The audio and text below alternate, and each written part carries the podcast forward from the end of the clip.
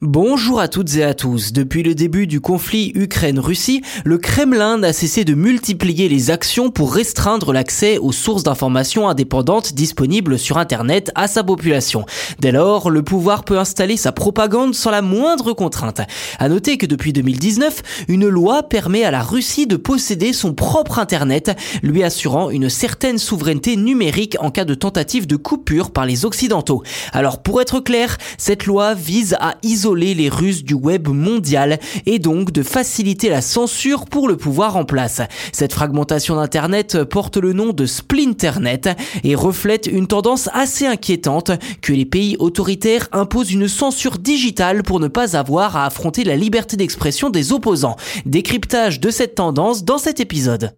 Pour bien comprendre ce concept de Splinternet, il suffit d'écouter ce qu'en dit Andrew Sullivan, le directeur général de l'Internet Society. Je cite, Si cette tendance à la fragmentation se poursuit, Internet finira par être supplanté par un ensemble d'îlots nationaux qui seront parfois connectés à d'autres. Fin de citation. Pour l'instant, Internet fonctionne toujours comme il a été conçu à l'origine, à savoir un ensemble interconnecté géré par des fournisseurs d'accès à Internet, des géants de la technologie type euh, Amazon ou Google, des universités et des gouvernements. Et si la vocation d'Internet est d'être une sorte d'encyclopédie géante disponible partout, tout le temps et pour tout le monde, la Chine avait déjà posé la première pierre du Splinternet en proposant des normes centralisées, donc aux antipodes du principe même du web qui se veut décentralisé et contrôlé par personne en finale. Cette proposition refusée par l'Internet Society, la Commission européenne et le RIP NCC ou encore Internet Engineering Task Force n'a pas empêché le géant chinois de créer ce qu'il appelle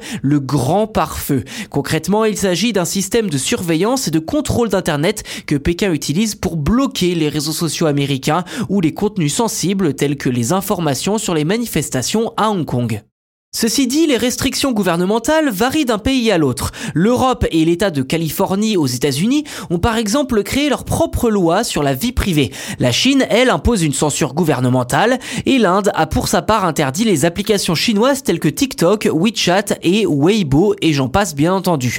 Pour en revenir à Vladimir Poutine, sa guerre pour prendre le contrôle de l'Ukraine bouleverse à nouveau les règles du jeu. Alors sous couvert de s'attaquer à la désinformation, le Kremlin restreint donc de nombreuses sources d'informations indépendantes et impose au public les médias d'État. Russia Today et Sputnik notamment ont rapidement été dans le viseur de l'Union européenne qui a annoncé bannir la machine médiatique du Kremlin dans l'Union européenne.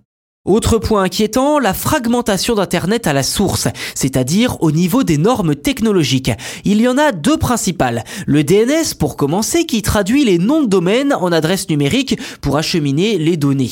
Ensuite, il y a le BGP qui permet à un réseau de diffuser les noms des autres réseaux auxquels il est connecté. En somme, ces deux normes contrôlent la façon dont les téléphones, ordinateurs, serveurs et équipements de réseau communiquent entre eux. Et justement, l'Ukraine des actions ciblées contre la Russie sur ce point précis afin d'isoler un peu plus le pays du reste du monde. Une action qui ne serait pas d'une grande utilité à en croire l'Internet Society et qui par ailleurs renforcerait la propagande d'État russe. Pour Jim Cowie, patron de la société d'analyse Deep Macro que je cite, l'accès à Internet ne devrait jamais être utilisé comme une arme. Et Andrew Sullivan de l'Internet Society de conclure, la société devient meilleure grâce à cette capacité à nous connecter avec des personnes qui sont très différentes de nous. Fin de citation.